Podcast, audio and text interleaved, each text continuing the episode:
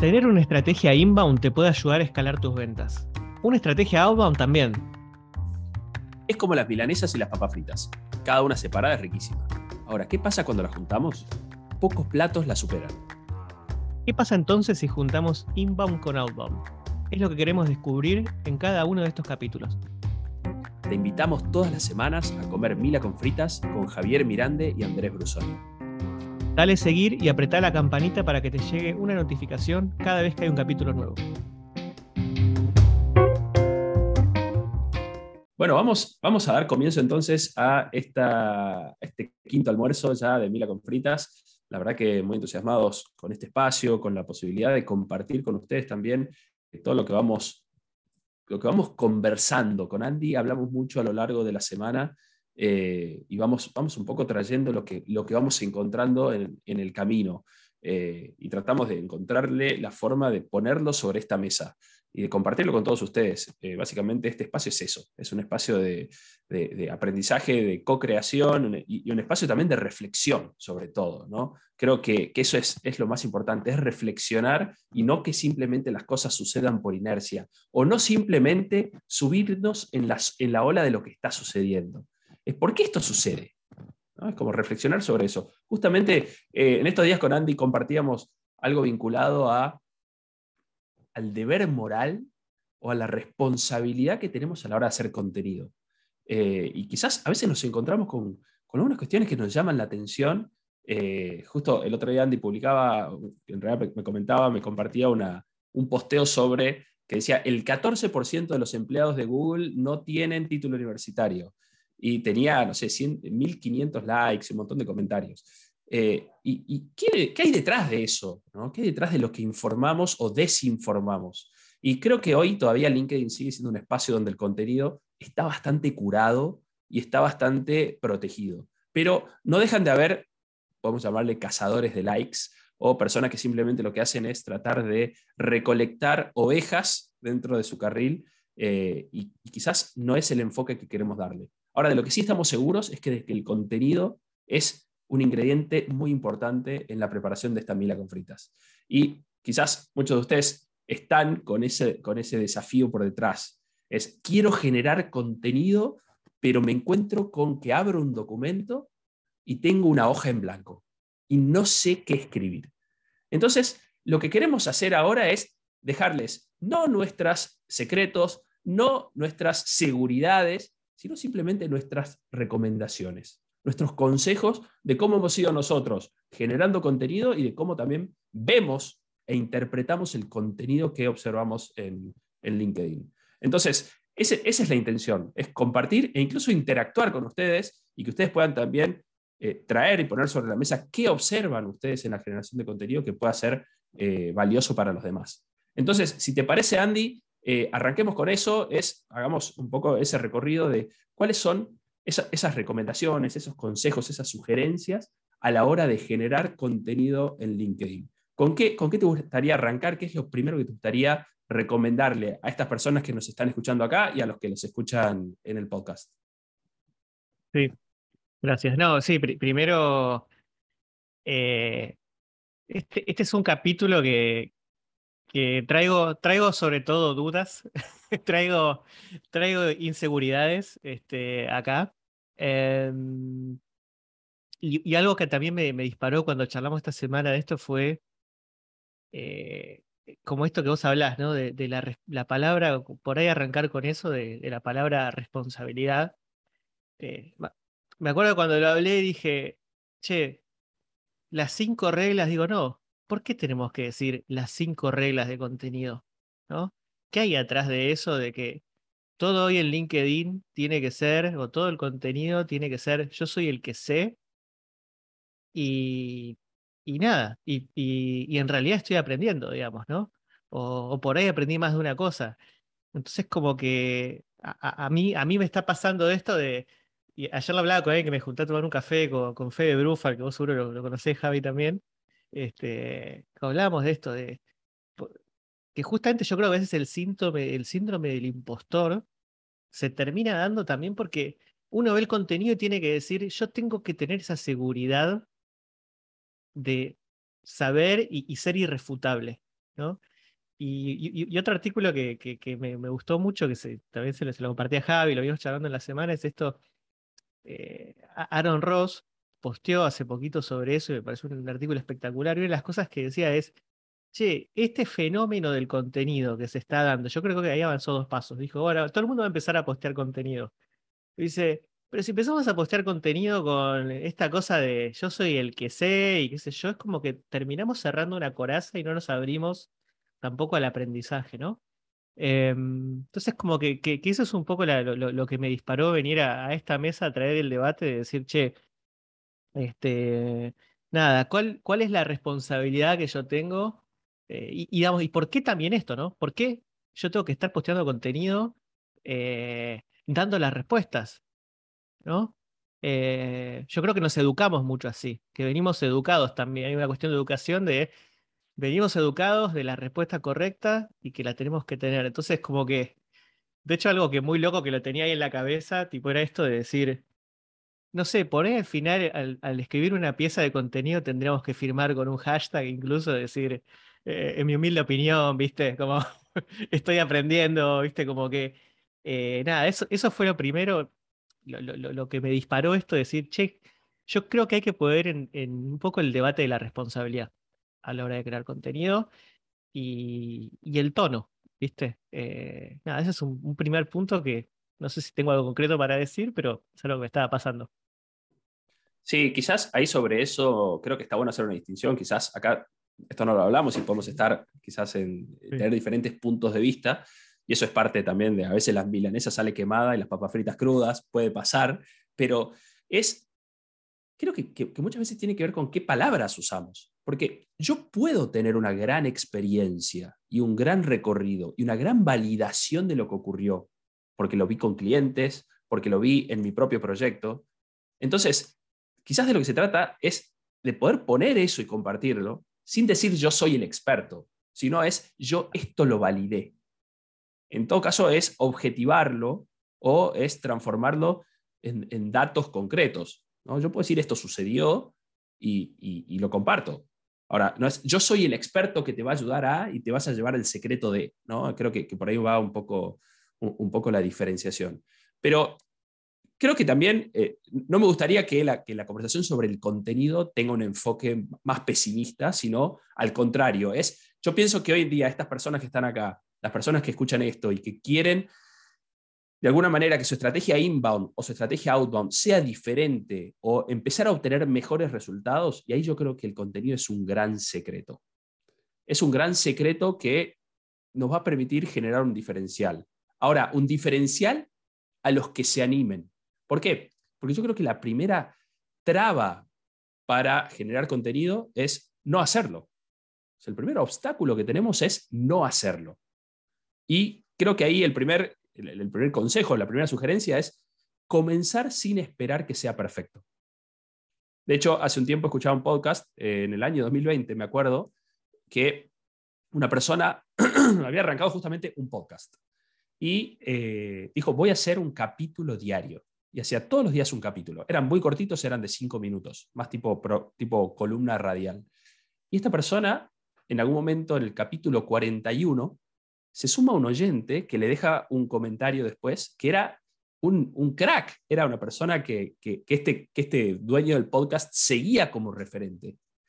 Y le dijo, muy bueno tu capítulo 41. Los otros 40 fueron pésimos, pero no hubieras hecho este 41 si sin antes hacer los otros 40.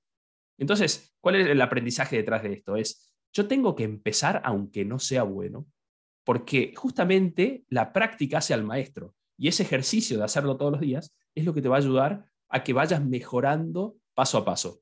Por otro lado, al mismo tiempo, y creo, creo que va de la mano de también la audiencia a la que le estamos hablando, que seguramente la están construyendo. Con lo cual, al principio van a tener menos audiencia que esté mirando lo que hacen. Entonces, van a ir creciendo la audiencia y perfeccionando el contenido. Entonces, si yo puedo dar una primera recomendación es comenzar aunque no tenga el contenido perfecto aunque no me sienta a gusto con lo que estoy posteando. Creo que esa sería mi, primera reflexión. No sé si querés hacer un agregado sobre eso. No, totalmente. Y, también lo pienso, por ejemplo, en, la decisión que tomamos Javi y yo de arrancar esto de Mira con fritas, que em, yo creo que cuando lleguemos al capítulo 100, 150, en dos, tres años, eh, vamos a tener una forma de hablar eh, y una forma de comunicar mucho más diferente y mucho más efectiva de la que tenemos hoy, ¿no? Entonces, como que es eso, es la, práctica, como dice Javi, eh, hace al maestro y, y, está bueno pensar eso de cómo, cómo romper con esa hoja en blanco, ¿no? Este, entonces, por ahí, no sé cuáles son para vos como algunos tips de cuáles pueden ser puntos de vista. Yo, por ejemplo, me gusta hablar de los momentos wow que tenés en una charla. Eh, yo muchas veces, yo todas las semanas hablo con, gente que, está emprendiendo, que, trabaja en una empresa, todo. Y por ahí es como que de esa charla surge algo que dije, che, ¿por qué no probás esto así? Y como que yo no, lo venía pensando, pero dije, che, le, di valor a esta persona, bueno, esto es algo que puedo postear en LinkedIn. esa puede ser una, una forma también para, para empezar. No sé cuáles otras vos ves también ahí. Bueno, yo tengo, tengo un par de tips que son muy prácticos. El primero tiene que ver con, y de hecho lo leí en un libro de Stephen King que se llama Mientras escribo, muy recomendable si les gusta esto de escribir. Y decía, toda persona que quiera escribir, lo primero que tiene que hacer es leer. Leer mucho. Lo segundo que tiene que hacer es escribir mucho. Entonces, la primera recomendación a la hora de generar contenido es leer a más no poder. Y pareciera una pérdida de tiempo, pero es ganar tiempo. Entonces, primero, leer mucho. Segundo, tener una forma muy fácil y sencilla para almacenar información o almacenar ideas. En mi caso, yo lo que hice es tengo un grupo de WhatsApp conmigo mismo que se llama Ideas de Content. Entonces, WhatsApp es fácil. Lo sacás cuando vas en el transporte público, cuando estás en el súper, cuando estás corriendo, cuando estás escuchando un podcast. En todo momento puedes sacar el celular y anotar ideas. Entonces, lo que voy haciendo es almacenando ideas de posteos y las dejo en remojo. Entonces, esas ideas no necesariamente la posteo al día siguiente, sino que las posteo en el momento en que pude desarrollar lo que hay detrás de eso. Y después, otra recomendación tiene que ver con eh, tratar de conectar cosas que parecen desconectadas. En mi caso, me gusta mucho conectar con la historia de mis hijos. Tengo cuatro hijos, eso ayuda un montón. Entonces, poder ir eh, mechando lo que sucede en la vida con los hijos y eh, en la vida laboral, para mí es fantástico. Quizás no tenés hijos o, no es el camino o te parece medio rebuscado, entonces relacionalo con conversaciones reales con potenciales clientes. Y acá me gustaría hablar de, dos situaciones. Yo tengo dos clientes que se dedican al mundo financiero. Una de esas personas genera contenido todos los días y realmente, como decimos en Argentina, la está rompiendo. Pero no solamente por la cantidad de interacciones y las vanity metrics, sino porque interactúa muchísimo con sus clientes target. Y la otra persona no. ¿Por qué? No lo hace periódicamente pero al mismo tiempo, lo que tiene el secreto de esta primera persona es que trae al posteo lo que conversa con clientes reales. Entonces, al día siguiente tuvo una reunión con un potencial cliente, o ni siquiera fue una reunión de venta, una reunión con un cliente, una persona target, y la pone sobre la mesa. Y trabaja mucho sobre lo coyuntural. Entonces, escuchar mucho, leer mucho. Segundo, tener una forma fácil de almacenar la información. Y tercero, tratar de buscar cuestiones que nos permitan relacionar o traer temas outsider con lo que yo quiero escribir. O bien tratar de, digamos, de, poner sobre la mesa, poner sobre el contenido, poner sobre el posteo, lo que voy conversando y construyendo con, con personas relevantes. ¿No? Porque creo que detrás de esto, y quizás acá te devuelvo la pelota, es lo, que sucede detrás del storytelling, ¿no? digamos, de la forma, eh, digamos, de escribir de, forma tal que, del otro lado genere atracción a la parte de leerla. ¿Cómo, lo viste de ese lado? Porque yo, yo leo tu contenido, por supuesto, y, veo que tu contenido tiene un foco más práctico, más pragmático. Entonces, ¿qué, opinas de esto del storytelling? Eh, me pasa con el storytelling, honestamente, que yo, hice mucho tiempo un curso de creatividad literaria igual. Esto fue como. Y de hecho, voy a salir un poco, pero digo. Algo que me parecía interesante del curso era que eh, la primera clase te dice el profesor, bueno, escribite un texto y te aloja en blanco. Y después te dice, bueno, ahora escribiste un texto, pero tenés que usar, no sé, un hombre, tenés que hablar de un hombre alto con una nariz grande. Por ejemplo, por decirte algo random.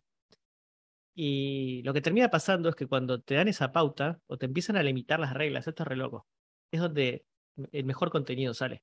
Donde vos decís, tengo que navegar en este universo con estas reglas Este, y eso, digamos, puede estar bueno también para, para pensarlo para el contenido, de decir, bueno, por ahí un día tengo que hablar sobre este, una experiencia con un cliente, un segundo tengo que hablar sobre, entonces como que un poco ahí vas encontrando esos, esas cajitas donde puedes, puedes ir hablando. Y respecto al storytelling, em, eh, a mí me pasa que, que, yo soy muy ansioso igual en eso. Entonces, como que he hecho posteo, o sea, creo que el storytelling suma. Em, hay veces que yo he dudado del storytelling, como diciendo, che, le estoy dando mucha vuelta o estoy haciendo esto para. Eh, y yo quiero ser práctico, pero la realidad es que las historias es lo que queda en la gente, ¿no? Es como que. Entonces, como que eso, eso a la larga es este. Yo creo algo que, que sí, que, que, que, hay que buscar la forma de contar las cosas eh, atado como alguna emoción por ahí a veces. Eso me parece que suma, me parece que es algo que, que, suma. Bueno, de hecho, alguien que, que, es muy bueno haciendo storytelling es Juli Bender. Y, por ejemplo, él cuando hace storytelling con sus tweets, sus posteos, la, rompe, digamos. Y, digamos, mi duda siempre era esa, che, ¿qué es lo que pega de acá? ¿Pega que contó una historia linda? O, o, el aprendizaje pega? Y no, y la verdad es que la historia linda es lo que te hizo llegar a, mucha gente y muchos de esos dentro de su universo van a encontrar el aprendizaje, digamos, ¿no? Entonces, como que, nada, como que, Creo que, preguntas sobre storytelling, sí.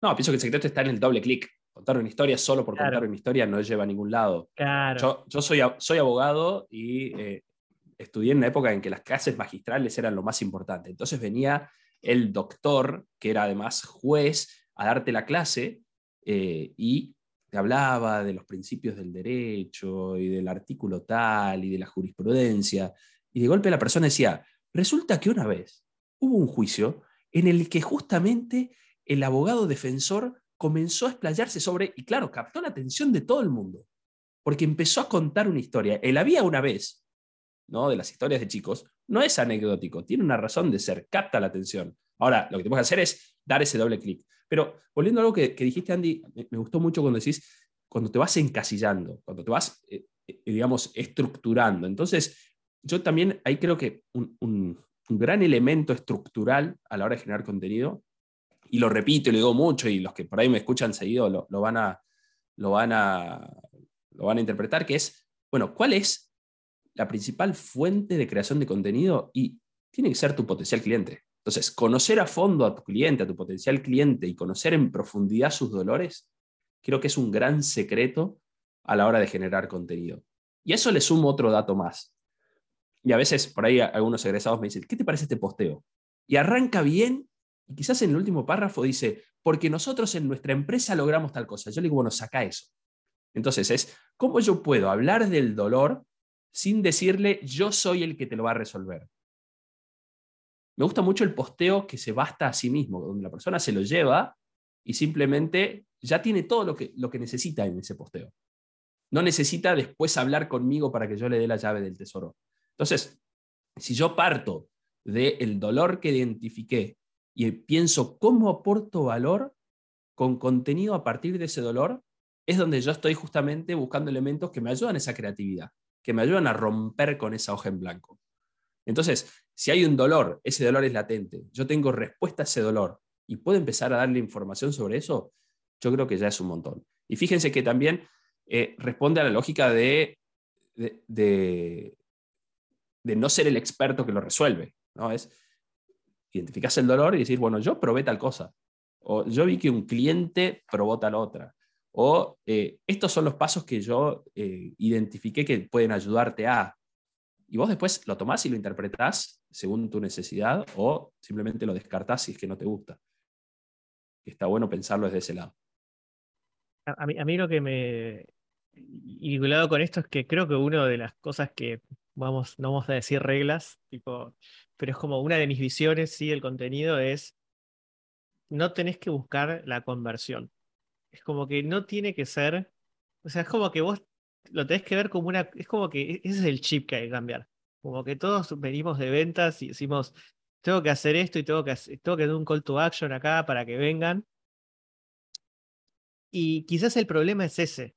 Es que olemos, cuando termina oliendo a comisión, ¿no? Entonces digo, voy a hablarte sobre tal cosa y como vos decís, bueno, y al final, o cuando es demasiado intencionado, digo, no voy a ponerme al final mi cosa, pero es demasiado intencionado que te estoy, como que lo hice por eso. Y yo creo que la mentalidad tiene que estar más en el lado de esto, de los aprendizajes, de que puede ser un, momento donde vos decís, che, yo la verdad que me está pasando esto, estoy viendo esto en mis clientes y quiero compartir algo que aprendí o de tanto que me preguntaron, investigué un poco y esto es lo que descubrí. Entonces, tomarte ese tiempo para que son cosas que te van a ayudar después a cuando tengas los uno a uno, refinar esos, esos pitch, ¿no? Entonces, como que por, ese lado también lo, lo, veo como una de las cuestiones así eh, importantes, eh, como el contenido como un momento de aprendizaje y de compartir aprendizaje también. Sí, a eso le sumaría también la visión de largo plazo. Porque yo veo personas que salen justo de los entrenamientos de Regrow, salen muy entusiasmadas dicen voy a hacer contenido y demás, y, eh, y, arrancan. Y ven que les lleva tiempo, y ven que hay esfuerzo detrás, y ven que tienen que investigar, que tienen que pensar, que tienen que escribir, que tienen que reservar tiempo para eso. Arrancan y es como el gimnasio. La primera semana van, lo hacen todos los días, a la segunda semana lo hacen tres veces al día, a la tercera semana postean una vez, la cuarta no postearon nada porque estaban con muchas reuniones de mes, y a la quinta se olvidaron de postear. Y dicen, pero claro, ¿por qué lo hago? Porque no tengo una recompensa.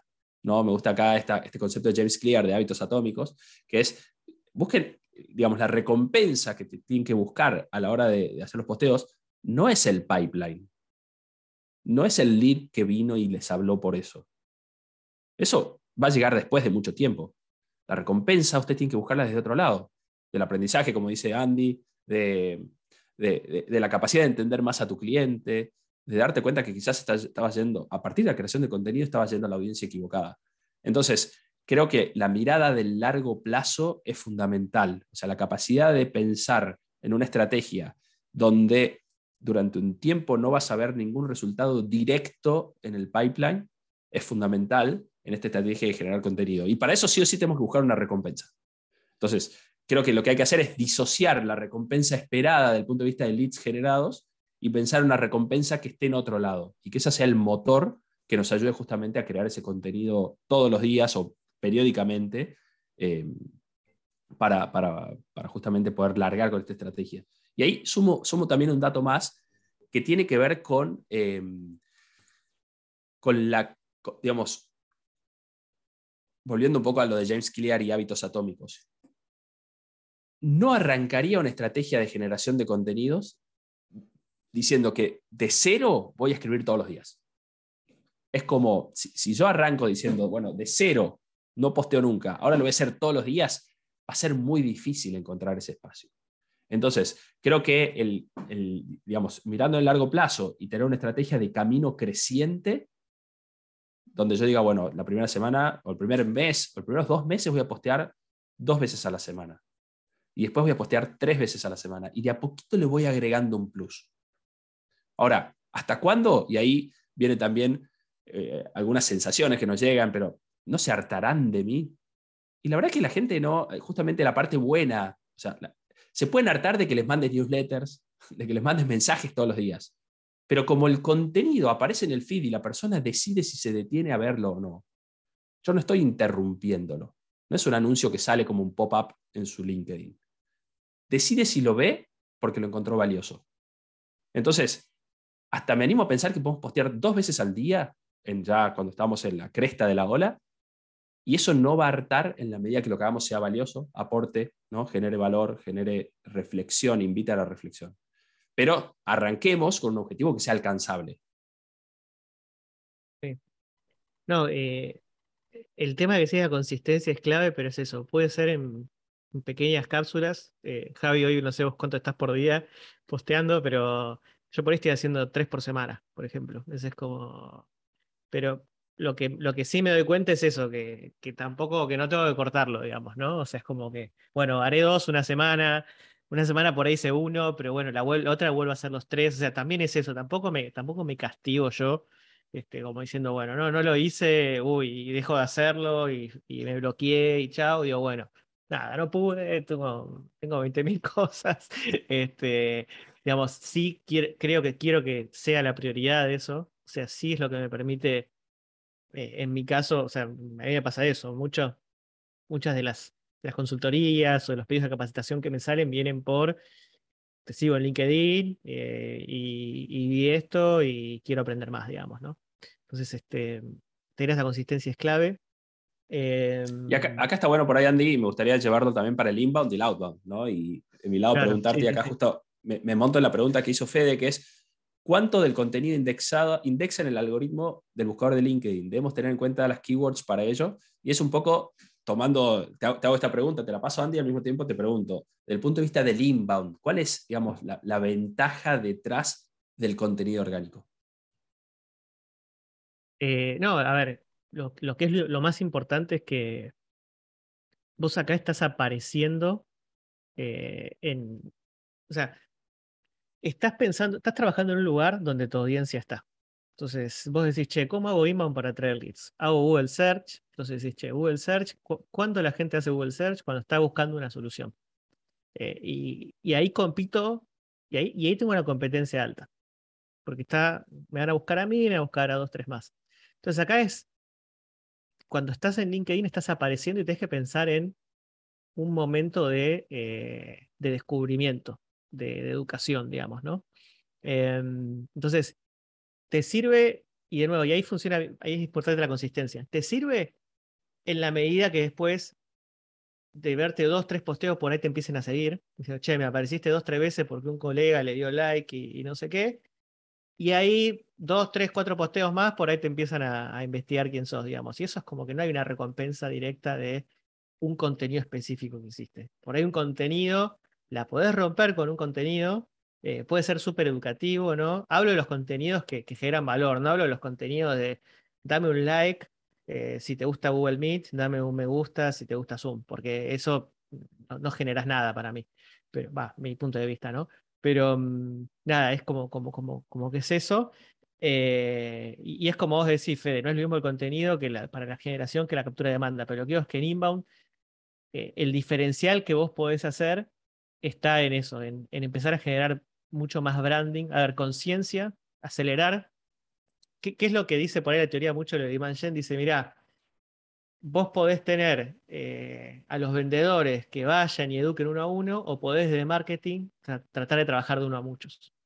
entonces, como que es un poco lo que, lo que, lo de hacer. Es como, che, bueno, te trato de acelerar en ese pipeline, ¿no? Si vemos el pipeline o el, el journey de decisión de un cliente, y empieza con que se da cuenta que tiene un problema, ¿no? Como que la novela, todos los, los cuentos empiezan con que aparece una introducción y ahí viene todo el nudo y todo. Bueno, entonces es, eso, es, eh, bueno, eh, acelerar eso. ¿Yo cómo puedo acelerar eso? ¿Cómo puedo generar esas instancias para que, que descubran más?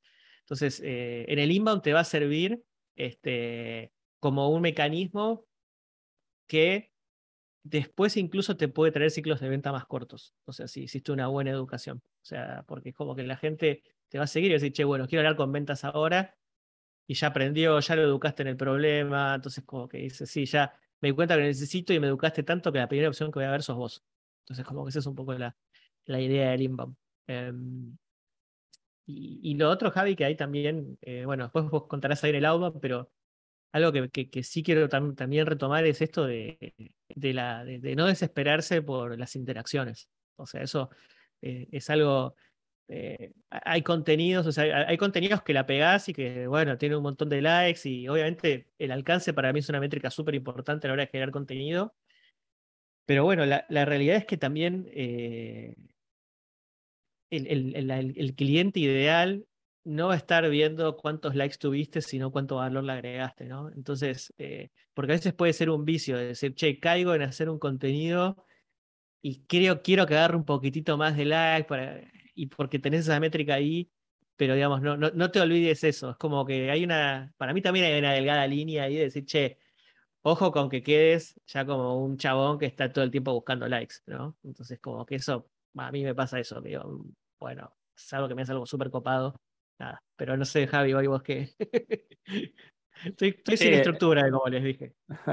no, en realidad, eh, yendo, yendo específicamente a la parte de cuánto el contenido puede ayudar a una estrategia outbound, yo creo que la mejor forma de interpretarlo es, la, la, mayoría de nosotros, la gran mayoría de nosotros, en el outbound lo que busca es venderle a empresas que no nos conocen.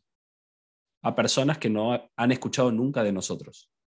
Entonces, si yo voy a buscar una persona que no me conoce, que no conoce a mi empresa, que en muchos casos ni siquiera conoce que tiene el problema que yo le resuelvo, entonces, si fuera directamente a escribirle un mensaje, un correo electrónico, debería poner mucho, mucha información en ese mensaje para poder capturar su atención.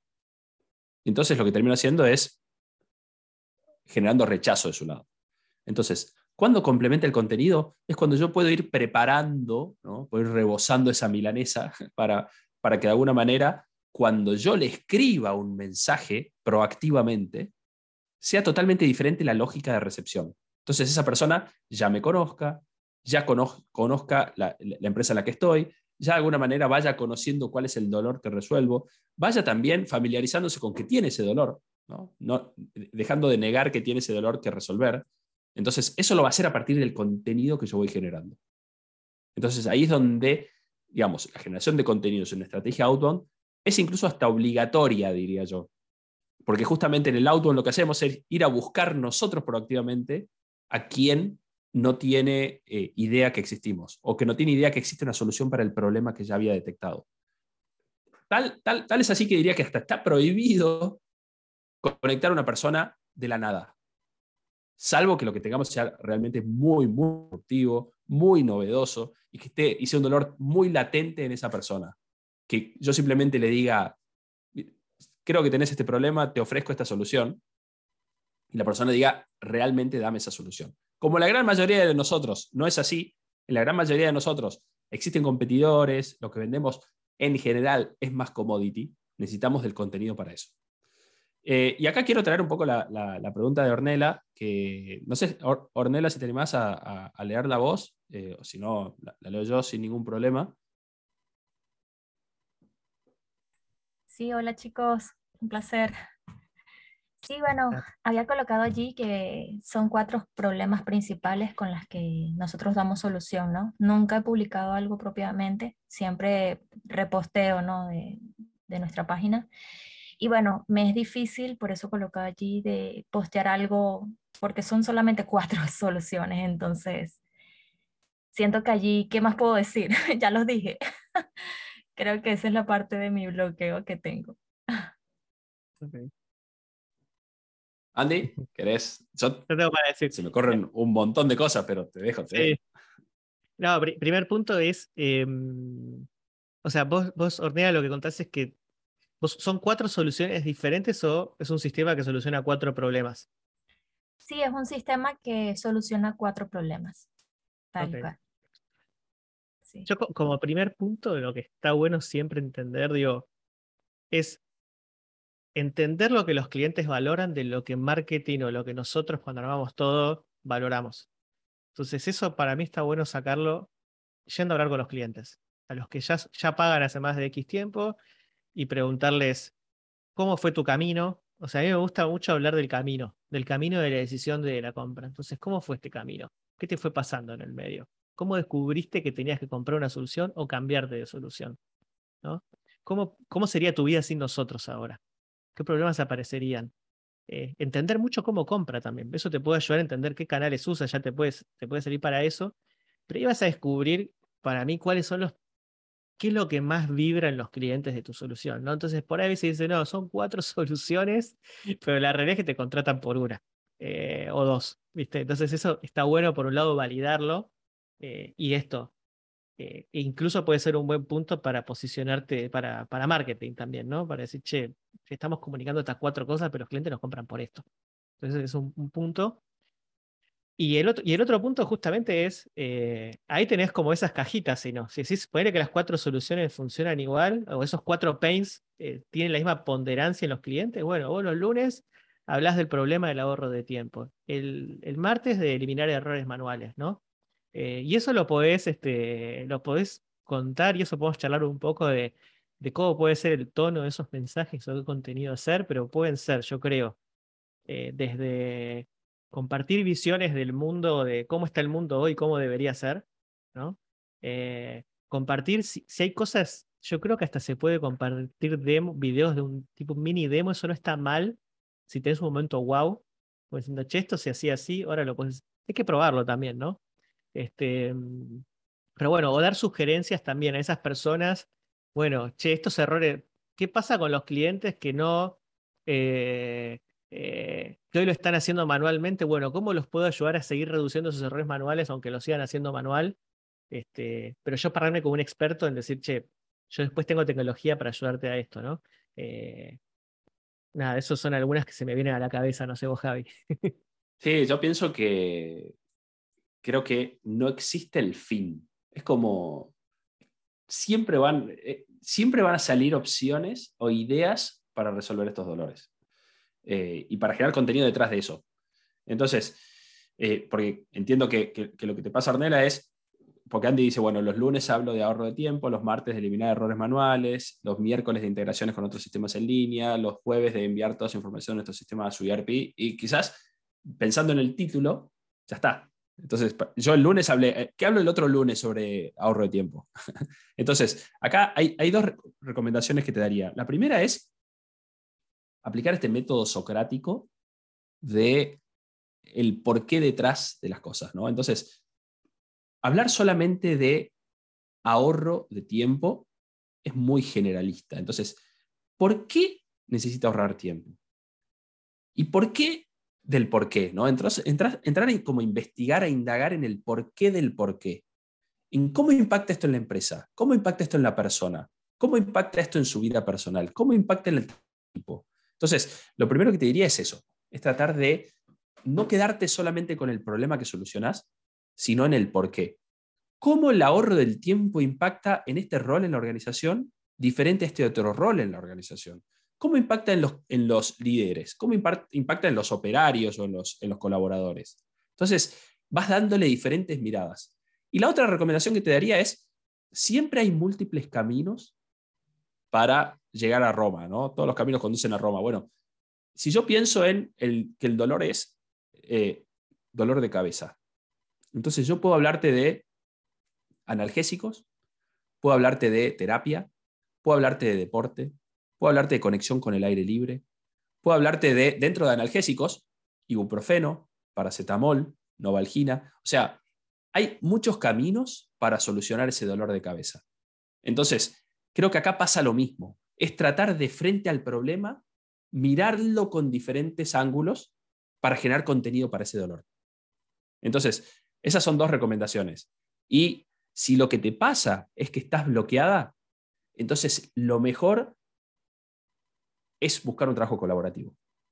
Es colaborar con otras personas. Entonces, si estás bloqueada para generar contenido, da la vuelta dentro de la empresa y habla con las personas de UX, habla con los operativos, o sea, los que están en el delivery del servicio, habla con los que tienen la relación diaria con el cliente, habla con las personas de administración que están en el cobro de, ese cliente, si es que no es automático. Habla con los de marketing, habla con los que tienen la reunión con los clientes. O sea, hay muchísimas personas con las que puedes hablar adentro de la organización que te pueden dar ideas para eso. Y si no, habla con los fundadores, habla con los que crearon la solución para saber qué tuvieron en cuenta para crear eso. Entonces, eso te va a traer muchísimas ideas. Y si no, justamente, como te decía, decía al principio, buscas formas disruptivas de conectar ese problema con otras cosas que sucedan en la vida. No sé si querés repreguntar. Estaba, anotando muy buenas ideas, de verdad me vinieron un millón hablando y me vinieron 20 mil ideas. Gracias, buenísimo. Bueno, excelente. Eh, tengo, un tema más, Andy, que me gustaría ponerlo acá sobre la mesa y que también lo hemos conversado, también como para ir un poco cerrando estas, ideas sobre contenido, ¿no? Que es, ¿qué pasa con las fuentes? ¿Qué pasa con el contenido que vemos que otros publican? ¿Cómo, es, digamos, volviendo al tema de la responsabilidad y el deber moral detrás del contenido? ¿Qué, qué opinás detrás de eso? o sea, si, si yo uso un contenido que, a ver, sí, sí, si no es este, para mí yo soy muy de, de por ejemplo, o sea, otro día posteé algo del libro de Trish Bertuzzi, que me encantó y dije, che, esto, esto está en el libro de Trish Bertuzzi y puse un cuadrito en español de lo que yo había visto. Entonces digo, a mí me parece, a mí yo soy, eh, a mí lo que no me gusta es cuando, y, a mí me genera eso, y hay gente que, que veo eso en LinkedIn, que yo, yo leí bastantes libros de, de marketing, de ventas, y toman esas ideas como propias. A mí me quita credibilidad de esa persona. Me, me, me, en realidad me, saca confianza de esa persona. Entonces yo soy muy de decir, che, esto que está acá, eh, me gustó de este libro, el de Mark Roberts, ese Acceleration Formula, no sé, yo prefiero, me parece una cuestión de responsabilidad citar y que eso, que, porque si no es esto, alguien hablaba con el lenguaje del libro de Russell Branson, de Expert Secrets, hablando del vehículo, las mismas palabras usaba, y no lo citó a Russell Branson, y dije, no creo que haya tenido la misma idea que, el loco, entonces como que a mí me genera eso, me genera que, es importante eh, citar a, la fuente y bueno, eh, porque también nos va a forzar a, nosotros a intentar crear contenido original, porque si, si, si, tenemos que, si tenemos que poner lo mismo que el competidor, digamos, ¿no? No sé vos, Javi, cómo, cómo lo ves eso. Sí, yo creo que, eh, bueno, puede ocurrir, ¿no? En muchos casos que, digamos, que yo utilice contenido como inspiración. Y de hecho a mí me pasa mucho, me gusta correr escuchando podcasts y, y surgen ideas. Ahora, una cosa muy diferente es que una idea haya surgido a partir de algo que escuché y otra totalmente diferente es transcribir o traducir del, no sé, del eslavo al español algo que vi porque sé que allá se hace muy buen contenido y lo pongo literal. Entonces ahí es donde yo creo que sí hay que ser respetuoso con, con la fuente eh, y, y, no, digamos, y, y, no simplemente borrarle la marca de agua a un video, subirlo yo nativo en LinkedIn y ponerle mi marca de agua por detrás. Ahí es donde creo que estamos un poco razonando fuera del recipiente, como dirían los amigos de Lelutier. Así que yo creo que es importante eso porque le, da credibilidad a lo que hacemos, respetar la fuente eh, y un poco volver a esto. Es, yo no soy ningún experto y no quiero que la gente lo interprete. Porque además hay una gran responsabilidad detrás del contenido. Es cuando yo puedo ir mostrando lo que fui produciendo en mi contenido, después la persona cuando nos contrata quiere ver lo mismo. Entonces, si toda mi estructura de contenido está montado en lo que yo fui copiando de otros, pero después cuando me doy vuelta o cuando la persona dice, listo, compré lo que me, lo que me vendés y ahora soy tu cliente, ¿dónde está lo que vi en tu contenido? Y ahí es donde hay una disociación que termina, digamos, eh, termina generando como una, especie de, vacío interior o de, o de, frustración o, nada, la persona que nos contrató finalmente dice no era lo que yo estaba buscando. Entonces creo que, es importante hacerlo de esa manera. Y justamente como decís, si yo no quiero estar citando la fuente, entonces voy a estar obligado a generar buen contenido. Pero la base de un buen contenido también es tener un buen producto que lo, que lo avale por detrás. Claro. Sí, no, no, y esto, y obviamente el contenido, o sea, todo el contenido que uno genera viene en base a un montón de cosas que fue leyendo, aprendiendo y experimentando, y como que eso es lo, lindo, pero sí, es, eso, es cuando termina siendo muy literal, es donde yo me siento un poco estafado ahí. Em, hay una pregunta de Argenis, no sé si... Eh, hola, ¿cómo van? entonces, eh, la semana pasada no me pude conectar, pero bueno, esto sería mi tercer mila con fritas. Eh, no, lo que ocurre es lo siguiente, ¿sabes qué? uno tiene su perfil de LinkedIn, igual yo lo vengo trabajando hace tiempo, no es que como que ahorita me gusta LinkedIn. Eh, y lo que ocurre es que uno, uno sigue muchas empresas que por preferencia personal le gustan, sigue a personas que le gusta el contenido de otros. así que por lo general, si yo genero un contenido, quizás los que tengo como contactos o sigo son mis compañeros de trabajo, no sean, no sean mi, mi target. Bien, entonces, y obviamente si yo quiero empezar a generar contenido, ¿qué debería hacer? Primero genero contenidos, voy refinando mi contenido y espero que ese contenido que tenga, eh, tenga un recibimiento orgánico o debo empezar a buscar targets y después generar contenidos de lo que yo pienso que a mi target le podría gustar o tengo que generar otro perfil y empezar a buscar ese target, o sea, como marca de inicio, porque lo que ocurre es que uno quiere generar contenido, pero que las personas ideales lo reciban. ¿no? Eh, más allá sé que no hay que afanarse en buscar la conversión, pero es como que, bueno, genero contenido, pero quizás los que tengo no le interesa lo que yo les estoy poniendo.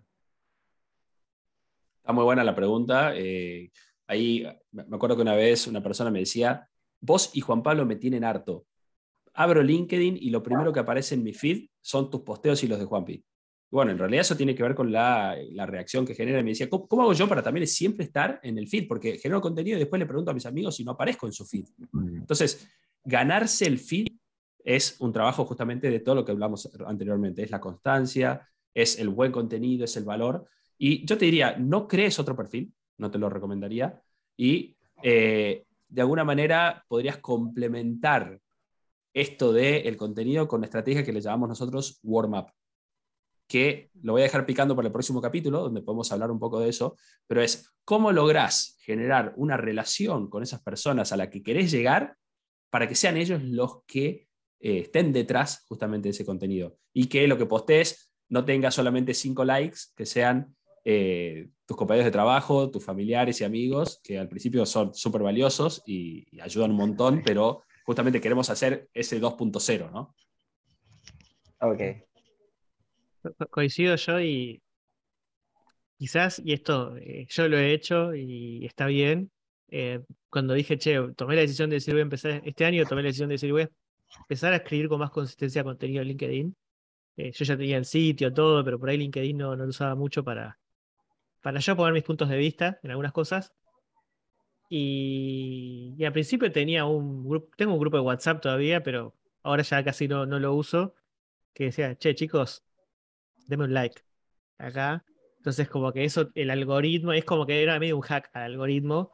Pero bueno, es como que yo quería decir, che, le quiero dar un boost rápido y empezaba después a ver si venían likes de afuera. Entonces digo, de nuevo, no es para volverse loco con los likes. El like puede ser un signo de que, tipo, che, este, que, venga gente que no te conoce y o de segundo grado. Yo miraba mucho los contactos de segundo grado decía, bueno, hay, hay gente que le está empezando a interesar esto, digamos, como que eso me daba la, la señal de contenido está bueno. Y también te diría eso, no, no cambies el perfil y, y, en, un punto también, em, yo, eso lo hago yo, no sé si está bien o mal, de nuevo cada uno, yo agrego gente de, por LinkedIn, agrego gente de todo el tiempo de empresas de software, eh, tanto CROs como SDRs. Este, eh, entonces, eh, pero no, le, no, les, no les mando un mensaje de te quiero vender algo, sino les mando un mensaje de, che, yo comparto contenido, bueno, comparto el blog también, digo, che, comparto contenido relevante, pero digo, como más que nada, pero cuando entra a mi perfil ven que hay cosas copadas y es como que eso, eh, yo entiendo que me ayuda a subir la tasa de, aceptación, digamos, ¿no? Entonces sí, hay, hay algunos hacks ahí en el medio que, que viste que, este, que son así muy cortoplacistas, pero bueno, yo ese grupo ya no necesito más, digamos. O sea, hoy ya publico algo este, y ya es como que se mueve solo, ¿viste? Y eso es lo que, lo que está bueno, digamos. Sí, igualmente creo que el primer, el principal hack lo, tiene, lo tenemos que hacer con nosotros mismos. ¿Cómo nos hackeamos a nosotros mismos para poder romper con la hoja en blanco, generando contenido de valor? Y acá también algo que siempre surge, posteo el sábado, posteo el martes. No, postea bueno. No importa cuándo, postea bueno. O sea, si es bueno, no importa cuándo lo postees, no importa si tiene emojis o tiene hashtags. Lo que importa es que sea bueno. Cuando es bueno, te aseguro que, es bueno y es constante y, apunta a la, audiencia a la que querés llegar, con, el tiempo vas a, vas a ver los resultados. Así que bueno, nada, eh, creo que, eso un poco cierra este, este pequeño capítulo, este ingrediente secreto de la mila con fritas, este aceite de las milas con fritas, que es el contenido que es bueno cualquiera sea la estrategia, el camino que quiera seguir. Así que, bueno, la invitación es eso, que ustedes se vayan de acá, por lo menos entusiasmados con decir, voy a empezar a generar contenido y, a partir de eso que, que, los ayude a, a, mejorar su estrategia, tanto inbound como outbound. Bueno, nada, no, nos vemos en, en, la próxima edición. Este, sí, y anímense. Este, no hay, no hay contenidos incorrectos. Como uno dice, no hay respuestas incorrectas, no hay contenidos incorrectos, solo hay cuestión de, de experimentar y ir encontrando su, su voz. Así es. Bueno, Gracias, nos vemos la próxima. Muchas gracias, cuídense. Voy a comer mila con fritas, de hecho, hoy, así que. ¡Uy, qué envidia, qué envidia! Suerte con eso. Nos vemos, buen fin de. Chao.